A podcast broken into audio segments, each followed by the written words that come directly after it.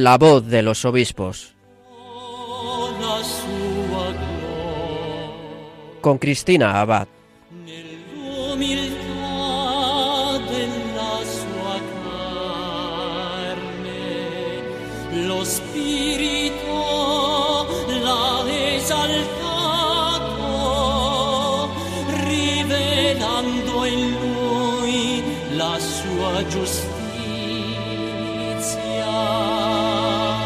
Buenas noches, querida familia de Radio María. Un cordial saludo de quien les habla, Cristina Abad. Bienvenidos a este nuevo programa de La Voz de los Obispos. Como cada 15 días nos reunimos aquí en la emisora de la Virgen para acercarnos un poco más a las vidas de nuestros obispos, para conocer la experiencia de su ministerio, dar a conocer sus mensajes, la realidad de sus diócesis y también de los acontecimientos que están viviendo. Bueno, ¿y a dónde nos vamos a ir esta noche? Realmente vamos a realizar un viaje un poco largo. Y es que les anuncio que hoy nos vamos a trasladar hasta Kazajistán, concretamente a la diócesis de Almaty. No es la primera vez que nuestras ondas nos llevan para allá, ¿verdad? Porque resulta que allí tenemos a uno de nuestros obispos españoles misioneros, a Monseñor José Luis Mumbiela. Él, además de ser el obispo de Almaty, él es presidente de la Conferencia Episcopal de Kazajistán, un país postsoviético que ha sufrido mucho a lo largo de su historia, pero un país en el que la fe de esa minoría católica constituye para nosotros pues todo un referente de esperanza, de perseverancia en la fe, ¿no? De verdad que es realmente un testimonio el de los católicos de Kazajistán, cuya fe pues se fue extendiendo cuando fueron liberados de los campos de concentración los presos que de forma clandestina habían mantenido y vivido esa fe. En fin, tierra de mártires, tierra de María, como nos contaba el mismo obispo de Almaty hace un par de años cuando pudimos entrevistarle en este programa y nos habló de la fe del pueblo kazajo. Aquella entrevista está en el podcast de nuestra página web. Si buscamos poniendo simplemente Kazajistán, por ejemplo, nos va a aparecer enseguida. Por si alguno de ustedes está interesado o se queda con ganas después de escuchar el programa de hoy. Y es que tenemos el honor de contar nuevamente con Monseñor Mumbiela para que nos informe, entre otras cosas, de cómo han vivido esa crisis ¿no? que se desató en Kazajistán a principios de este mes y que lamentablemente ha dejado muchos muertos en esta nación. Gracias a Dios la situación se va calmando, pero no obstante aún permanece para muchos la incertidumbre, la preocupación en cuanto a lo que ha motivado este conflicto, lo que puede haber detrás de él. Bueno, pues de todo ello nos va a informar desde terreno Monseñor José Luis Mumbiela, obispo de la diócesis de la Santísima Trinidad en Almaty y presidente de la Conferencia Episcopal de Kazajistán. Enseguida le tendremos con nosotros. Por otro lado, en nuestra sección de Episcoflases, nuestro colaborador, Miquel Bordas, nos informará de más noticias y mensajes de nuestros obispos. Y finalmente concluiremos nuestro programa desde el corazón de María. Tendremos el testimonio de nuestro obispo invitado de hoy, de don José Luis Mumbiela, como decíamos, obispo de Almaty y presidente de la Conferencia Episcopal de Kazajistán. Bueno, pues ya que nos vamos a una tierra muy querida por la Virgen María, como el mismo Monseñor Mumbiela nos decía en su día desde estos micrófonos, vamos a pedirle a la Virgen que nos acompañe en este viaje que a través de nuestras ondas vamos a realizar a tierras kazajas y de su mano comenzamos la voz de los obispos.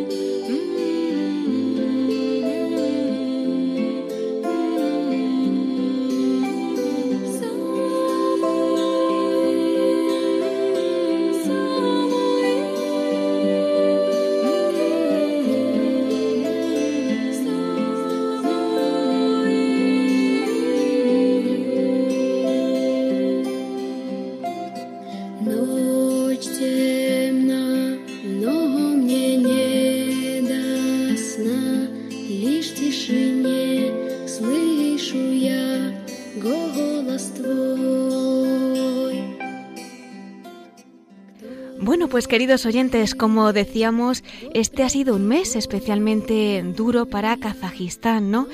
Me imagino que muchos de ustedes habrán podido seguir las noticias a través de los medios de comunicación. Gracias a Dios parece que vuelve a recuperar la calma el país y bueno, pues desde el pasado 2 de enero, ¿no? Como comentábamos, Kazajistán ha sufrido la violencia motivada por esas manifestaciones que en principio comenzaron por el alza del precio del gas, pero pues como sabemos terminaron dejando más de 200 muertos, por lo que han informado los medios de comunicación. Y como comentábamos, pues precisamente allí en Kazajistán tenemos a uno de nuestros obispos españoles, a Monseñor José Luis Mumbiela. Él es aragonés, concretamente de Huesca, de Monzón, aunque se ordenó sacerdote para la diócesis de Lérida. No es la primera vez que le tenemos aquí en nuestro programa. Como ya hemos comentado al principio, pues hace un par de años estuvo con nosotros y nos acercó pues de la mejor manera a la realidad que viven allí en Kazajistán, a cómo es la fe y además él como presidente de la Conferencia Episcopal de Kazajistán, obispo de la Santísima Trinidad en Almaty, pues podemos decir que la información que nos llega pues es desde el corazón de este país, ¿no? Él es obispo de esta diócesis desde 2011, pero su misión allí pues comenzó en el año 1998 cuando fue enviado a Kazajistán como sacerdote misionero fideidonum. Por lo tanto ha vivido muchas cosas en tierra kazaja en la que los católicos pues son realmente una minoría y entre los episodios que pasarán a la historia de esta nación también están los que tristemente pues se han vivido a comienzos de año en el marco de estas protestas, ¿no? Apenas días después, cuando ya parece que la tranquilidad ha vuelto a las calles, tenemos la oportunidad de que el obispo de una de las diócesis más afectadas, si no la que más, pues nos cuente de primera mano cómo es la situación en la que se encuentran y que nos acerque a esa realidad de lo que se ha vivido este mes en Kazajistán y por la que seguro que nuestros oyentes han estado y continúan rezando. Monseñor José Luis Mumbiela obispo de Almaty y presidente de la Conferencia Episcopal de Kazajistán. Muy buenas noches. Es un honor tenerle nuevamente en Radio María en nuestro programa de la voz de los obispos. Pues buenas noches y es para mí el honor poder estar una vez más entre vosotros en esa casa tan familiar que es una casa de la Virgen. Radio María es una casa de nuestra Madre, por eso es una para mí es un honor volver a la casa materna y estar con vosotros un ratico. Muchas gracias. Así es, la casa de la Virgen y por tanto también su casa, don José Luis. Bueno, antes de nada, ¿cómo están en estos momentos? Sabemos que han sido unos días muy duros, gracias a Dios está mejor la situación, pero ¿cómo se encuentran, don José Luis? Pues, eh, pues la gente está, pues, en su mayoría, eh, reiniciando la vida normal, que es lo que toca. Ya estamos tocados todos con el virus. después de un año de pandemia, esto ha sido pues un poco como un, pequeño temblor, digamos, que ha sacudido a algunos, en lugares concretos, evidentemente, pero vamos, que la, gente está tan acostumbrada a este último tiempo a sufrir mucho, ¿no? Y a estar en tensión y en preocupaciones, que bueno, esto ha sido un poco un, elevar el nivel eh, eh, de modo especial, ciertamente, ¿no? Hay un, riesgo de otro modo. Pero ahora, a día, a día de hoy, eh, la cosa está muy tranquila, ¿no? O sea, sí que hay unas redadas, eh, reconozco, aquí entre nosotros, a que no, no nos oye nadie, eh, que ayer por la, ayer la noche, antes de dormir, oí unos disparos cerca de casa. Vaya. más fuertes de los que los había oído los días anteriores. ¿no? Ah, sí. ¿Eso por qué es? Sí, pues es porque van haciendo ya localizando personas concretas o pisos concretos donde hay gente que van buscando el gobierno, como haciendo redadas y limpieza, digamos, ¿no? Imagino que van encontrando, buscando, y entonces a veces hay, pues eso, eh, esos encuentros un poco violentos, ¿no? Claro. Pero esas cosas van pasando, ¿no? En la ciudad, en Almaty al menos, ¿no? Y eso que en Astana van, van haciendo sus, van, van peinando un poco el terreno, ¿no? Para hacer limpieza, entonces, claro, es un proceso después de estos días que, ha habido, pues eso, a nivel de calle, etcétera, ahora las calles están tranquilas, únicamente ya son lugares concretos donde se va haciendo ese, esa labor, ¿no? Pero la gente ya está recobrando ya la vida normal, estudiando, negociando, en fin. ¿eh? Incluso las iglesias ahora están pues todas, a pesar incluso del COVID, fíjate que, que, buena, que el presidente dijo, bueno, aunque estamos en zonas rojas, aquí estamos eh, como los semáforos, ¿no? El nivel de, de preocupación es según el color, amarillo, verde, amarillo y rojo. Sí. Estamos todos en color rojo, digamos, ¿no? En, Kazajstán, eh, por el nivel de infecciones, ¿no? Cantidad de infecciones por tanto por cien, tanto por mil, ¿no? Y pues a pesar de todo esto, eh, se puede ir a, las iglesias, a las mezquitas, que tengan las normas de, higiene, máscara, etcétera, pero sin restricciones, ¿no? Antes había restricciones y ahora han dicho, bueno, ya vale un poco. O sea, la gente está como respirando y dice, bueno, pues hemos pasado algo malo, pero en fin, nos dan más respiro, ¿no? esto es una, una, relación un poco de, de, como el mar, la marea va para arriba, para abajo, para arriba y para abajo, y entonces la gente va un poco así sumando, ¿no? Pero bien, pero aquí somos la gente muy, muy apañada, ¿sabes? Entonces, estamos siempre con ganas de, de, bueno, de salir adelante y, y, también como el presidente está dando unos, unos signos de, de cambios con respecto a los años anteriores, ¿no? a los 30 años anteriores, digamos, unos cambios muy sustanciales. Hay mucha gente que está esperando pues con expectación a ver si esto va a ser verdad o va a ser más de lo mismo pero con otros otros personajes, otros actores o cómo va a ser eso, ¿no? Pero de momento hay una gran expectación y parece ser que se están tomando medidas para reparar, digamos, algunos daños sociales que se han hecho y, de paso, pues eh, cambiar algunas perspectivas en la vida social, económica, etcétera, ¿no? Entonces, hay una especie de, esperanza, no solo porque ya se ha, apaciguado la cosa, ¿no? sino incluso eh, de que se van a cambiar algunas circunstancias sociales ¿no? en comparación con otros años anteriores. Entonces hay un poco de, de, una expectación y con, ilusión. ¿no? Pues por lo menos, como bien dice, dada la situación, el que estén también las iglesias abiertas, que la gente, pues en medio de esa incertidumbre también pueda acudir a la oración, a rezar y alimentar esa esperanza, ¿no? Que también pues se va abriendo con esos datos que nos está dando. Seguro que en estos momentos es importantísimo, ¿no? Porque es verdad que a pesar de, de la violencia que ha habido estos días, de esa situación pues triste, de estos episodios que, que se han vivido, también interviene esa incertidumbre. Em, desde aquí las noticias que nos llegaban, don José Luis, a veces no estaban muy claras, ¿no? Porque, bueno, en el marco de esas protestas, por un lado se decía que sí que habían comenzado por la subida del precio del gas, licuado de petróleo, pero claro, en esas informaciones también a veces hablaban pues de que podía haber sido algo de implicación extremista islámica, algo incluso del tema político. Ahora que también nos estaba usted poniendo un poco en terreno, ¿no? de esos cambios que había en el país, ¿realmente ha tenido algo que ver? ¿Es cierto? ¿No es cierto? ¿Qué hay de verdad en todo esto? Aquí creo que se han juntado muchas cosas. Estamos en una época más o menos de, transición, evidentemente. Eh, eh, eh Kazajstán llevamos 30 años un régimen especial, particular, pero ciertamente había paz social, digamos, ¿no? Y paz y concordia y tal. Eh, pero todos pensaban, estábamos seguros, de que cuando fuera el cambio del primer presidente a otro, eh, se crearía seguramente una especie de vacío y de conflictos, porque es una estructura muy vertical, ¿no? En cuanto sale el que hace cabeza, pues todos los que estaban debajo servían a esa cabeza, ¿no? Un poco lo que ha pasado en estas jornadas, ¿no? Sí. para las fuerzas, las fuerzas de seguridad, claro, el que era jefe del Consejo de Seguridad del Estado era el primer presidente, entonces, claro, aquí no obedecer, ¿no? Pero un poco, un poco un caos, eh, entonces, esa situación un poco de transición, ¿no? Entonces, los que estaban antes, pues no quieren perder los fueros conseguidos, de todos los bolsillos conseguidos, y entonces esta gente, ¿quién lo apoyaba? ¿Eh? Entonces, aquí se ha juntado pues un cambio juntamente con intereses, me imagino, también de algunos países extranjeros. ¿no? Entonces, eso se intuye, pero no se concreta de modo oficial. ¿no? Sí. Eh, puede haber allí, ¿no? Pero evidentemente hay muchas sospechas, ¿no? De que esto no es únicamente es una cosa de, de poder interno, que evidente, evidentemente lo es, pero esto también interesaba a alguien externo, que jugaba también sus bazas en este conflicto interno, digamos. ¿no? Ya. Eh, bueno, poco a poco se van aclarando las cosas, me imagino que, que lo dirán llegado el tiempo, ¿eh?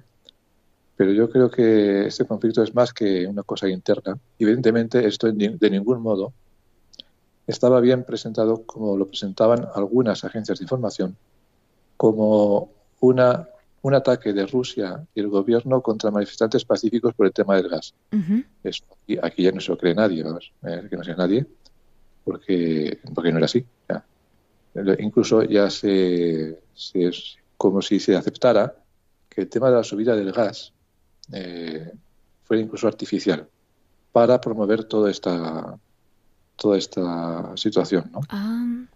Entonces, si, quieres hacer una revolución, digamos, ¿no? Yo, yo, soy, yo no soy un teórico, ¿eh? Yo, yo me valga. yo, lo que dicen aquí es que, bueno, eh, hace falta una masa de gente, ¿eh? y, digamos, pacífica, y eso se creó con esa subida del gas. Digamos. Aquí en Almaty, el gas, la gente, a ti es el padre. Aquí estamos pagando ese precio desde hace tiempo. Hmm. El gas ha subido solo para la región aquella donde se manifestaron. Aquí en Almaty no tiene ningún sentido manifestarse, porque ya estábamos pagando eso hace tiempo, ¿no? Claro. todo eso es, es artificial. Se crea una situación en un sitio para crear una causa pacífica, a la cual se sumaron, me decían también, gentes llevadas allí a la fuerza. Una señora de, unos pueblos, de un pueblo, decía, es que en el pueblo nos dijeron, ala, a subirte aquí a la furgoneta que tienes que ir a una manifestación. Claro, las mujeres aquí van a hacer obedecer, ¿no? Vaya. Entonces, gente y a la manifestación, pues bueno, pues vamos para allá, ¿no? Sí. sin saber a dónde iban, ¿no? Y iban reclutando gente por los pueblos para que vinieran aquí a la manifestación. O sea, era toda una organización para crear una masa inicial de gente, digamos, pacífica, que fuera como el encubrimiento para un segundo grupo, después que vendrían de jóvenes y de bandoleros y bandidos. Mm. Y después un tercer grupo, que ya eran gente armada que, eh, que te comentaba una señora que, había, una gesta de esta que había venido aquí de, modo pacífico, digamos, ¿no? Sí. Ella había visto como en, en unos eh, vagones de estos de los camiones que se enlazan con un vagón, digamos, ¿no? Un camión de, dos, como de, dos vagones, digamos, ¿no? Pues cerrados, en esos, esos tipos de camiones, vagones de camiones, trajeron gente armada ya estaba todo organizado para que vinieran estos al final, ¿no? Entonces, esto responde a toda una organización eh, específica. Hmm. ¿eh?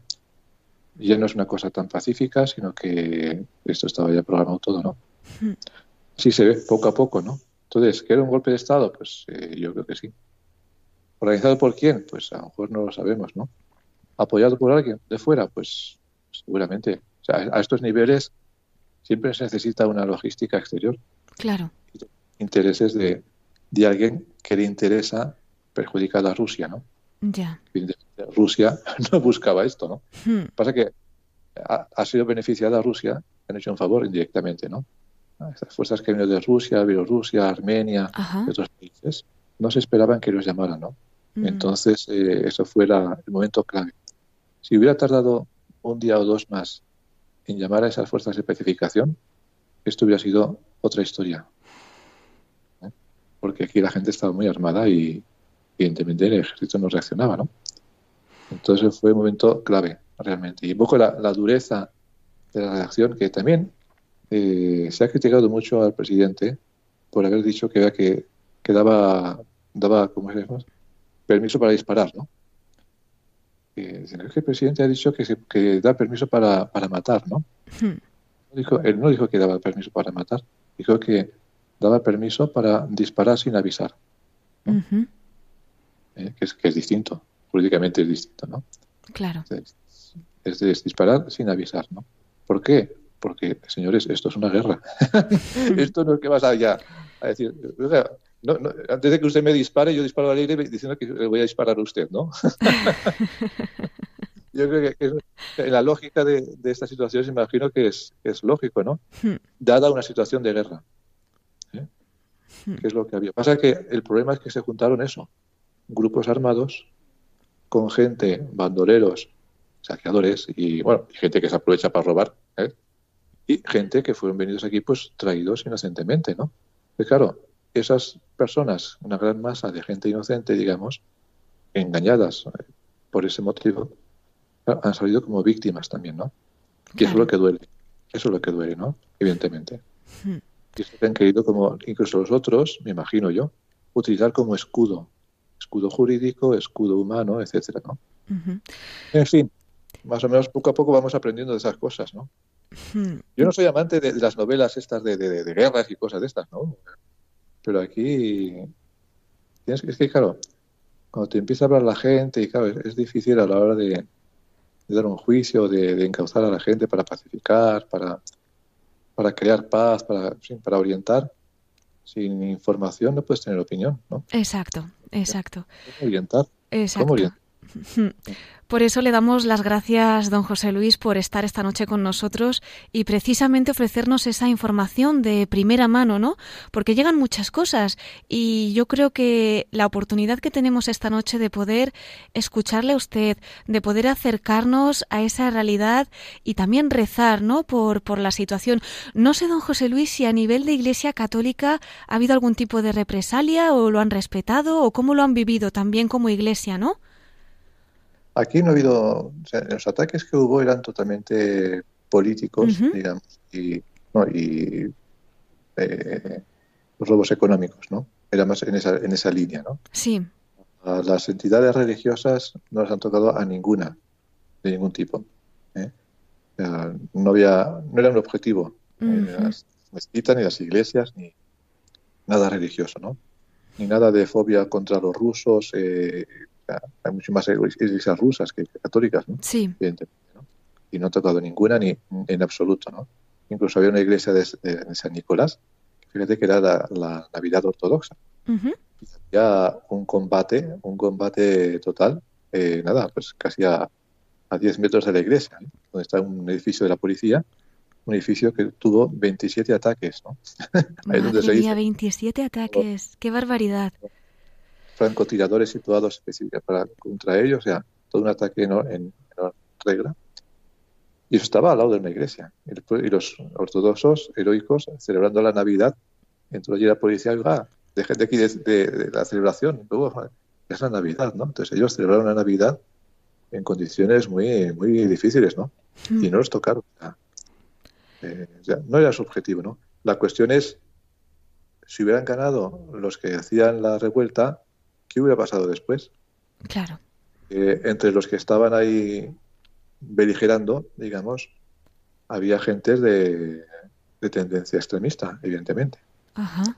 porque han participado en guerras en Siria, etcétera, pudiera ser gente que han estado allí, que han sido, han, sido traídos, es proceso para esto, que puede ser. O gente que ha estado allí, pues han venido por aquí y los han recluido en sitios, no los han eh, digamos, llevado a la cárcel porque podían ser útiles para alguien y han sido utilizados, ¿no? Entonces son gentes que han estado por aquí de esa línea. Entonces, si esos hubieran ganado, ¿qué hubiera pasado después? Desde luego. Son pocos, ¿no? Son pocos, pero esos son eh, utilizados por gente que no, que no los critican mucho. Hmm. Claro, ¿no? Pues verdaderamente yo creo que Dios ha estado protegiéndoles, don José Luis, a pesar de, lo duro que ha sido todo. Y ese llamamiento ¿no? que hacía el Papa Francisco también el pasado 9 de enero, pues tampoco ha quedado en saco roto, ¿no? ¿Cuántas personas del mundo entero habrán estado rezando por todos ustedes?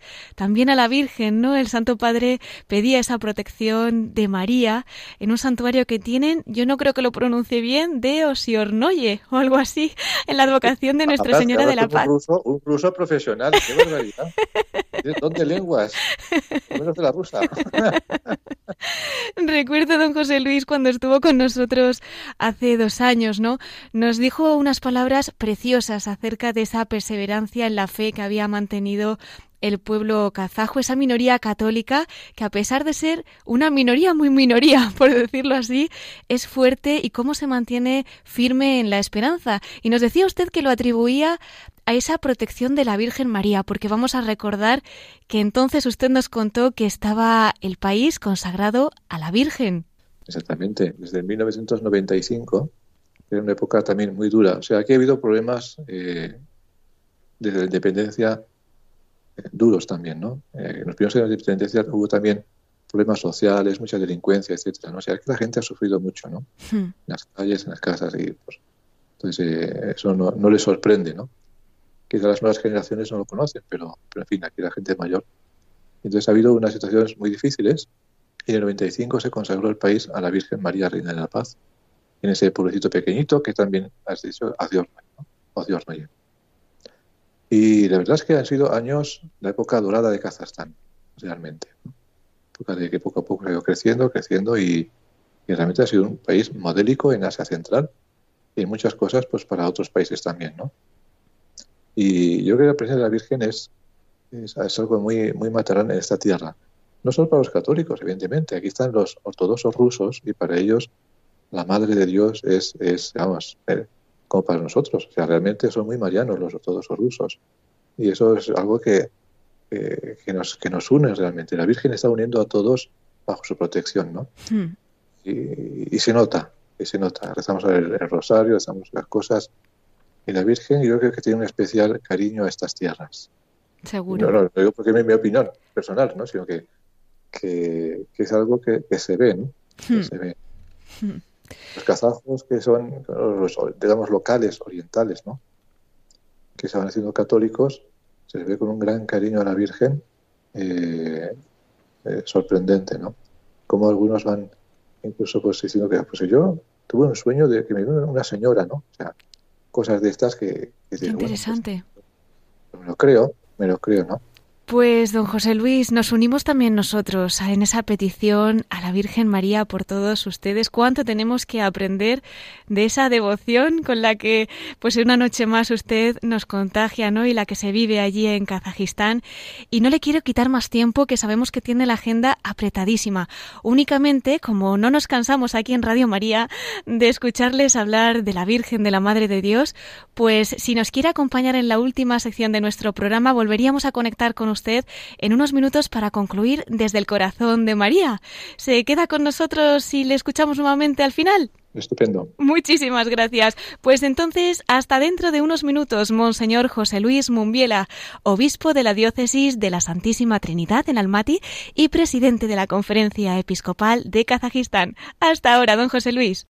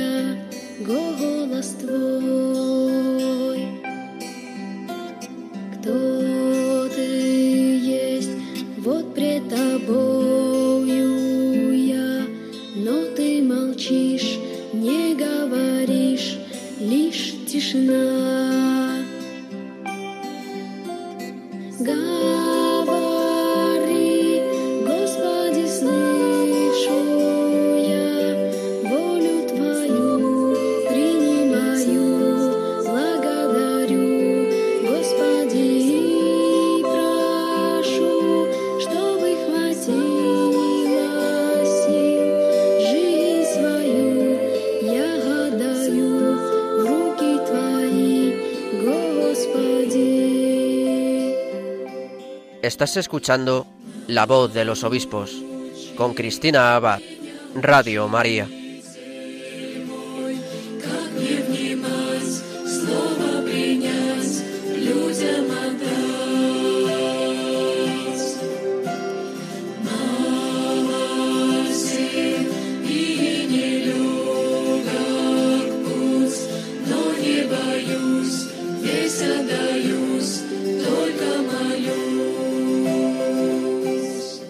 Estamos escuchando esta canción en ruso que narra un diálogo con el Señor en medio de una noche oscura para buscar en Él la fuerza para hacer su voluntad sin miedo. Una canción escuchada por los católicos en Kazajistán, un país en el que, entre otras lenguas, habla ruso y, como saben, ha vivido unos días muy duros en este mes de enero con ese conflicto que en principio comenzó con aquellas protestas por el aumento del precio del gas, pero que parece ser que responde a una acción organizada, como nos contaba el obispo de Almaty y presidente de la Conferencia Episcopal de Kazajistán, don José Luis Mumbiela, en esa entrevista que le hemos realizado en la primera parte de nuestro programa. Todavía tendremos la oportunidad de escucharle al final de esta emisión porque nos acompañará también en la sección de la voz de los obispos desde el corazón de María. Pero antes tenemos que informarles todavía de más noticias de nuestros obispos. Así que damos paso a nuestros episcoflases con Miquel Bordas.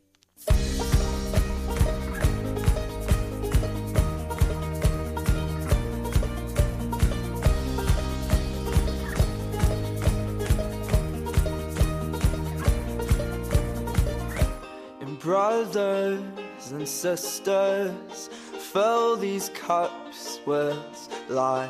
Please forgive them, cause they know not their lives. So take these words and make them right. So one day you and I will write our names in the sky. We'll confide, and I'll find mine on the side. Y con esta sintonía entramos en nuestros episcoflases. Tenemos con nosotros a nuestro colaborador, Miquel Bordas. Muy buenas noches, Miquel, ¿qué tal estás? Pues muy bien, gracias a Dios y contento de poder disfrutar en esta noche del programa con la compañía del obispo de Almate, don José Luis Mumbiela, que a pesar de la lejanía ha conseguido trasladarnos al corazón de Kazajistán de la manera más entrañable, esa tierra pues para nosotros muy o bastante desconocida. Realmente interesante lo que nos ha estado contando. Desde luego que sí. Y bien, iba a decir que ahora estamos aterrizando en tierras españolas y pasábamos a informar de algunas noticias de nuestros obispos en lo que son estos episcoflashes, pero estoy pensando que eso de aterrizando en tierras españolas es casi literal, porque hasta ayer parte de nuestros obispos han estado en Roma en la visita ad limina eh, lo que es el último grupo de obispos españoles que ha hecho esta visita. Exacto. Recordamos que en esta ocasión los obispos españoles se han dividido en grupos para realizar esta visita al límina. El primero de ellos viajó a Roma en diciembre, pero los otros tres la han realizado en estas tres últimas semanas de enero. Así es, Cristina. Y en concreto, esta última delegación ha estado formada por los prelados de las provincias eclesiásticas de Toledo, Madrid, Valladolid y el ordinariato castrense. Se da pues el hecho también que eh, no ha podido viajar a Roma en esta última visita Límina el cardenal de Madrid, don Carlos Osoro, eh, porque dio positivo de coronavirus. Bien, pues esta última visita eh, del Grupo Español de Obispos comenzó el pasado lunes y concluyó precisamente ayer. El momento central lo han vivido este viernes con la audiencia que han mantenido con el Santo Padre, pero realmente todos estos días han sido muy especiales para todos estos nuestros obispos, ya que han podido peregrinar a las tumbas de los santos apóstoles, han celebrado la Santa Misa en las basílicas papales, han visitado los distintos dicasterios y además han podido reflexionar e informar sobre la situación de sus diócesis, recibiendo pues seguramente también algún tipo de indicación por parte pues de la Santa Sede de los distintos dicasterios. Así es, un mes intenso para nuestros obispos españoles, pero creo que el mes de febrero no se va a quedar corto en cuanto a acontecimientos eclesiales, ¿no? Sí, tú lo has dicho muy bien, Cristina, porque tenemos un mes repleto de importantes eventos para nuestra Iglesia española o en España, por un lado, y al próximo sábado, 5 de febrero, tendremos la toma de posesión de Monseñor Salvador Cristao como nuevo obispo de Terrassa. Hasta ahora, pues, ha sido el administrador apostólico y había sido, pues, su obispo auxiliar. La semana siguiente, el sábado 12 de febrero, la diócesis de Orihuela, Alicante, acogerá la toma de posesión de su nuevo pastor, Monseñor José Ignacio Munilla, tan querido y conocido en esta casa. Pero es que también tenemos otra cita el sábado siguiente, el 19 de febrero, y esta vez en Coria Cáceres, en Extremadura, y es que Monseñor Jesús Pulido recibirá este día la consagración episcopal y tomará posesión como obispo de esta diócesis. Por supuesto, las tres celebraciones las vamos a retransmitir aquí en Radio María. Pues queridos oyentes, tomen nota porque efectivamente nos espera un mes completo de importantes acontecimientos en nuestra Iglesia española. Ya iremos informando de todas maneras aquí en esta emisora. ¿Más noticias, Miquel? Sí, bien, Cristina, pues yo quería hacer una breve mención a un tema que esta semana ha ocupado los titulares de muchos medios de comunicación y en los que lamentablemente ha habido cierta manipulación o falta de información completa y veraz. Me estoy refiriendo al tema de las inmatriculaciones de bienes inmuebles a nombre de la Iglesia, en relación con el libro que ha publicado la Conferencia Episcopal Española con el análisis que ha realizado nuestra Iglesia sobre el listado de bienes inmatriculados entre 1998 y el año 2015 que el mismo gobierno español entregó al Congreso de los Diputados, bienes inmatriculados por parte de la Iglesia. Como ha informado la Conferencia Episcopal Española, tras este estudio, los obispos españoles informaron al gobierno de aproximadamente un millar de errores en la adjudicación o la inscripción de la propiedad a nombre de la Iglesia, pues no consta que estén inmatriculados a su nombre. A partir de ahí, Cristina, han surgido una serie de comentarios en los medios de comunicación que en muchos casos tienen muy poco que ver con la verdad.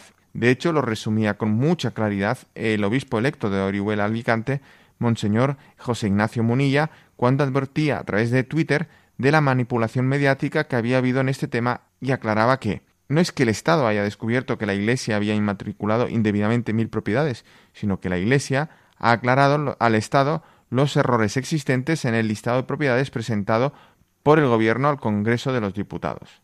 Y de hecho, en el programa del pasado viernes de Sexto Continente, Monseñor Munilla explica también todo este asunto, de manera que los oyentes que quieran también pueden escucharlo en el podcast de nuestra web de Radio María o bien en su iVox de Sexto Continente o en la web de enticonfío.org. Entonces, Cristina, únicamente quería recordar que toda esta información está muy bien explicada y publicada con toda transparencia en la propia web de la Conferencia Episcopal Española. Incluso hay un vídeo del director de la Oficina de Información de la conferencia, el sacerdote navarro don José Gabriel Vera, que explica bien este informe realizado por la Iglesia Española. Pues sí, es un vídeo que no dura mucho además y realmente lo explica muy bien. ¿Algún episcoflas más, Miquel? Pues sí, querida Cristina. De cara a la fiesta que celebraremos esta semana de la presentación del Señor y la purificación de María, coincidiendo con la jornada de la vida consagrada, yo quería invitar a nuestros oyentes a irnos preparando espiritualmente para esta fiesta que tiene su importancia, ¿verdad? Y para ello vamos a compartir la carta que el arzobispo de Barcelona, el cardenal Juan José Omeya, ha dirigido para este domingo ya en el marco preparativo de esta jornada. Y precisamente en este mensaje, el cardenal de Barcelona narra un episodio que le ocurrió a una santa que bien podemos tomar de modelo de vida consagrada, que no es otra que Santa Teresita del Niño Jesús. Pues me estás dejando intrigada, así que no esperemos más. Damos paso al arzobispo de Barcelona, el cardenal Juan José Omeya. Cuarenta días después de la Navidad, la Iglesia celebra la fiesta de la presentación del Señor. En esta celebración recordamos el episodio en que María y José llevaron a Jesús al templo para consagrarlo al Señor tal como ordenaba la ley de Moisés. En el Evangelio podemos leer que Jesús, María y José fueron recibidos en el templo por el anciano Simeón, el cual, movido por el Espíritu al ver al niño Jesús, lo tomó en brazos y lo reconoció como una luz que alumbraría a todos los pueblos del mundo. Es por esta razón que la Iglesia desde muy antiguo ha instituido una fiesta en la que se celebra un rito de bendición de unas candelas encendidas y se hace una procesión. Con este rito tan sencillo expresamos que todos somos pequeñas velas que queremos unirnos a Cristo y alumbrar a nuestros hermanos. Cristo es la luz del mundo. Aquel que le siga no andará en tinieblas, sino que tendrá la luz de la vida. Popularmente se conoce esta fiesta con el nombre de la Candelaria. A propósito de esta celebración, quisiera compartir con vosotros un episodio de la vida de Santa Teresa del Niño Jesús. Cuenta Santa Teresa que durante una fiesta, una religiosa tenía que encender unas velas para una procesión. Sin embargo, cuando fue a hacerlo, vio que se habían terminado las cerillas. Tan solo había una velita medio apagada que aún conservaba en la mecha un débil destello. La religiosa con aquella velita consiguió encender una vela y a partir de esta todas las de la procesión. Así sucede con nosotros. Somos pequeñas candelas, somos luz, porque llevamos el amor de Dios en nuestro corazón. Podemos alumbrar las tinieblas del mundo y ayudar a otros a iluminar sus corazones. En la fiesta de la presentación del Señor, la Iglesia celebra la Jornada Mundial de la Vida Consagrada. En este día, recordamos a todos aquellos que como Jesús en el día de su consagración han querido entregar su vida a Dios y a los hermanos. Su testimonio es como la velita de la que nos habla Santa Teresa. Su presencia en nuestro mundo puede parecer insignificante, pero está llamada a incendiar el mundo con el fuego del amor. Esta festividad nos invita a ser como Simeón. El anciano fue capaz de ver en aquellos padres que llevaban a su hijo al templo un signo de la salvación de Dios. Ojalá que inspirados por el Espíritu Santo aprendamos a encontrar la presencia de Dios en los acontecimientos más sencillos de nuestra existencia. Simeón es un hombre de esperanza. Su esperanza es como un niño, frágil y pequeña, pero llena de vida y de futuro. Aunque a veces nos sintamos vulnerables o pasemos por momentos de crisis, sabemos que Dios camina con nosotros. Él es nuestra esperanza. Actuemos con justicia y con amor y esperemos a que Dios venga a nuestro encuentro. Queridos hermanos y hermanas, unidos a Cristo, seamos luz, especialmente para los más necesitados. Que María, estrella luminosa, nos ayude a fundamentar nuestra esperanza y a ser capaces de darla a los demás.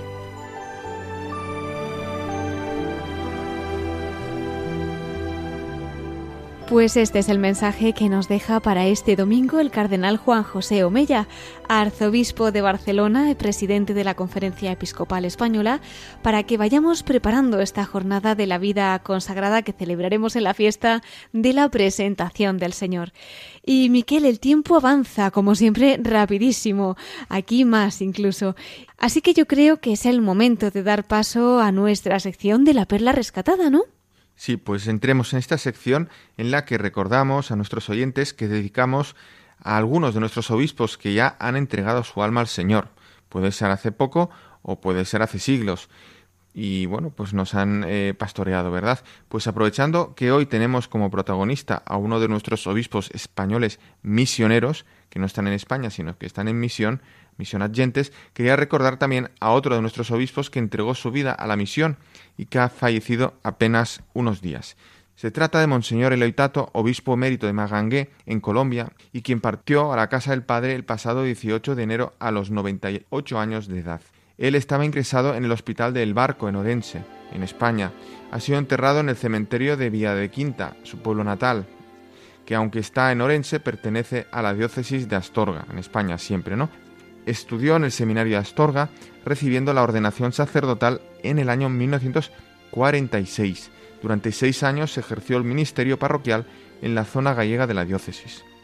En 1952 se incorporó al Seminario de Misiones en Burgos y al año siguiente se consagró definitivamente al Instituto Español de Misiones Extranjeras, el tan benemérito IEM. Inmediatamente fue enviado al Vicariato Apostólico de San Jorge, en Colombia, y se le nombró profesor en el Seminario Mayor del Vicariato.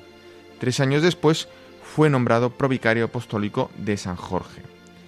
En mayo de 1960, cuando tenía poco más de 36 años, fue preconizado obispo titular de Cardicio y vicario apostólico de San Jorge, a una edad muy joven, por cierto, convirtiéndose en aquel momento en el obispo más joven del mundo. Su ordenación episcopal tuvo lugar en la Catedral de Astorga el 25 de julio de 1960. Cuando San Pablo VI, el Papa, creó la diócesis de Magangué, Monseñor Eloy Tato fue designado como primer obispo de la misma. Esto sucedía en abril de 1969. En ella trabajó intensamente e incansablemente hasta 1994, fecha en la que fue aceptada su renuncia por motivos de salud. A partir de entonces se retiró a la pequeña aldea valdeorrense de Vía de Quinta, donde siguió apoyando la acción pastoral de la zona. Comentar también que con el fallecimiento de Monseñor Loitato se ha ido a la casa del Padre el último obispo español vivo que quedaba y que había podido participar en las cuatro sesiones del Concilio Vaticano II. Y bien, el caso es que he encontrado un vídeo ya de hace unos años, del mayo de 2017, que él dirigía al su pueblo de Magangué, ya sabiendo que algún día partiría al cielo y lo recordarían como su pastor, que fue el primer pastor, bueno, pues ese día ha llegado. Vamos a escuchar a Monseñor Eloitato. Cualquier día de estos días murió aquel que fue obispo fundador de Magangué. Lo recordamos muchos con cariño, otros con, no sé, porque era una, persona muy rara, muy rara, pero lo recordamos con cariño. Os pido que recéis por mí y yo desde el cielo voy a seguir rezando por Un saludo y un abrazo para todos los mangueleños de Magangué y de la diócesis entera. Que Dios y la Virgen de la Candelaria os bendiga a todos.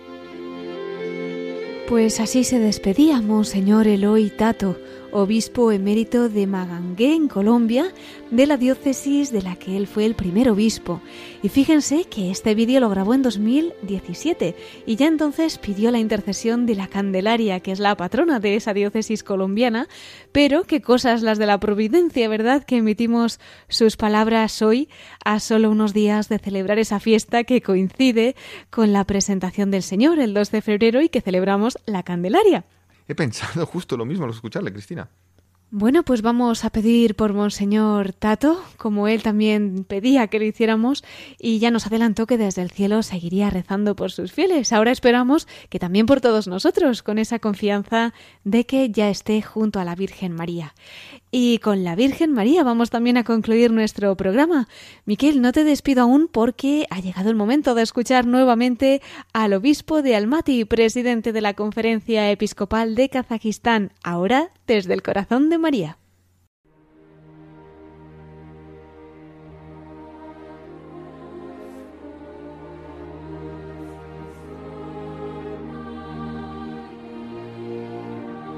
Y entramos ya en nuestra última sección de nuestro programa, La voz de los obispos desde el corazón de María. Hemos tenido esta noche la oportunidad de tener con nosotros a Monseñor José Luis Mumbiela. Él es obispo de la diócesis de la Santísima Trinidad en Almaty y es el presidente de la Conferencia Episcopal de Kazajistán.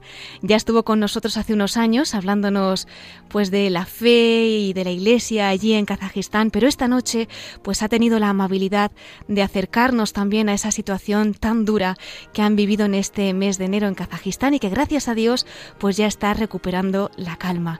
Y como nos comentaba al final de esa entrevista que le hemos hecho en la primera parte de nuestro programa, el pueblo kazajo es un pueblo muy amante de la Virgen María y él como obispo pues tiene además el regalo de vivirlo allí en primera persona y de compartir esa devoción que además él pues también tiene a la Madre de Dios. Don José Luis Mumbiela, muchas gracias por acompañarnos acompañarnos ya en estos minutos finales de nuestro programa en la voz de los obispos desde el corazón de María. Gracias a, vosotros y, gracias a, nuestra Madre.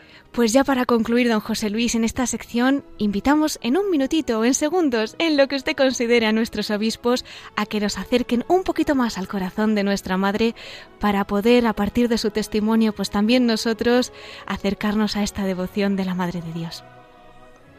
Os puedo contar una cosita, es que en el balcón de mi casa puse un icono en tela de, la Virgen con el niño y con San José. y, debajo está hay una, tienda, una tienda de muy cara. Y dos noches intentando, intentaron robar la tienda eh, con mazazos de hierro y todo, ¿no? No consiguieron. Yo lo metí y, yo puse esa imagen del icono y, y yo le decía a un, uno de nuestros trabajadores al guarda general. Pues mire, este icono estuvo allí para proteger también eh, a todos nosotros, para que los que pisan por ahí supieran de qué casa se trata esto, ¿no? Y yo creo que un poco es una... De hecho hubo eh, gente que lo intentaron y después salió un poco a, a ver por la noche quiénes están por allí, se miraron hacia arriba y a lo mejor al ver el icono, yo no sé, ¿no? Pero de hecho miraron hacia arriba y se fueron. ¿Ah, sí? Y se fueron, ¿no? Y no, pues no, no pasó nada, ¿no? No pasó nada, gracias a Dios. Qué la Virgen siempre, sí, la Virgen siempre está con, con nosotros, cuidándonos y, protegiéndonos. La gran oración que, además de la de María, que rezamos aquí siempre, sobre todo cuando vamos de viaje, al empezar el viaje, cualquier viaje, es aquí bajo todo paro nos acogemos Santa Madre de Dios. ¿no?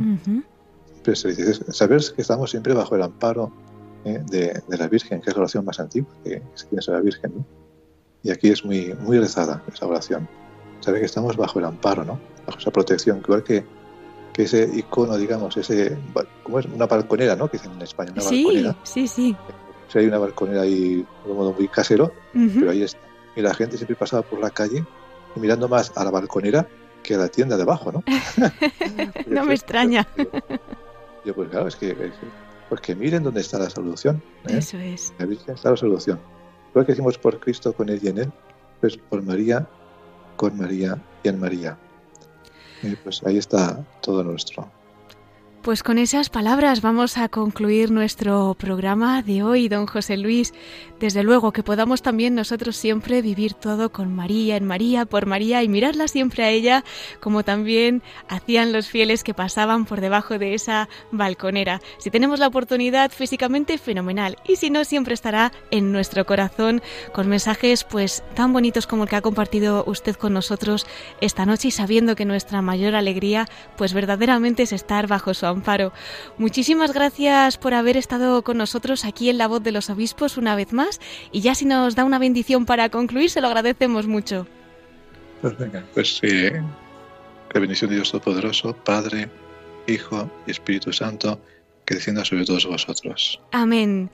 Muchísimas gracias, Monseñor José Luis Mumbiela, obispo de Almaty y presidente de la Conferencia Episcopal de Kazajistán.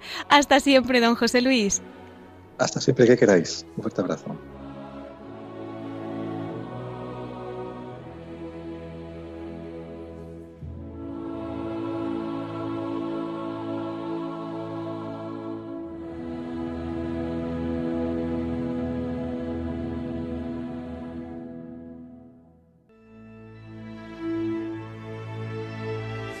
Pues queridos oyentes, hemos llegado ya al final de nuestro programa.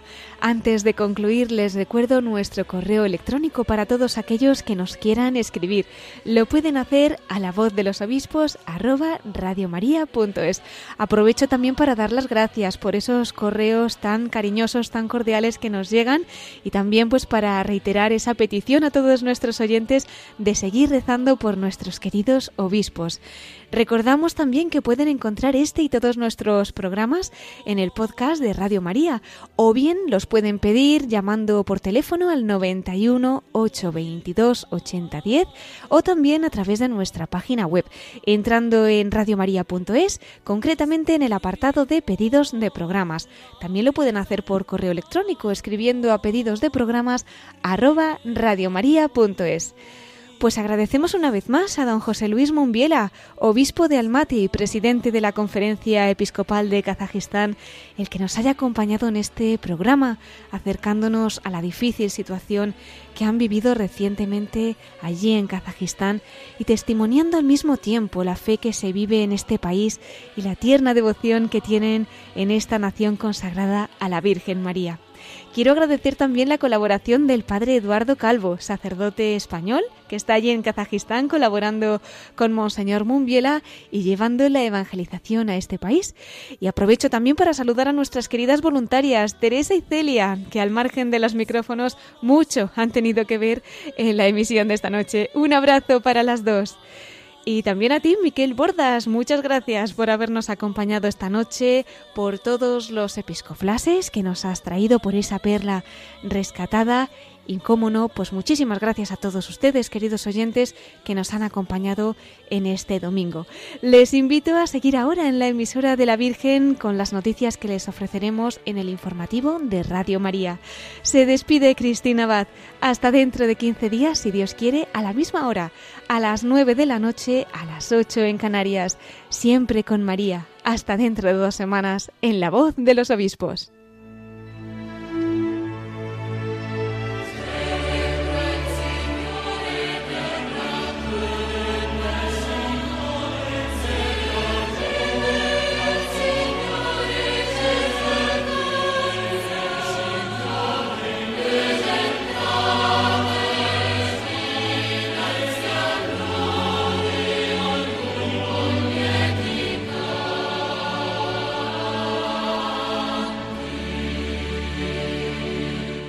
Han escuchado la voz de los obispos con Cristina Abad.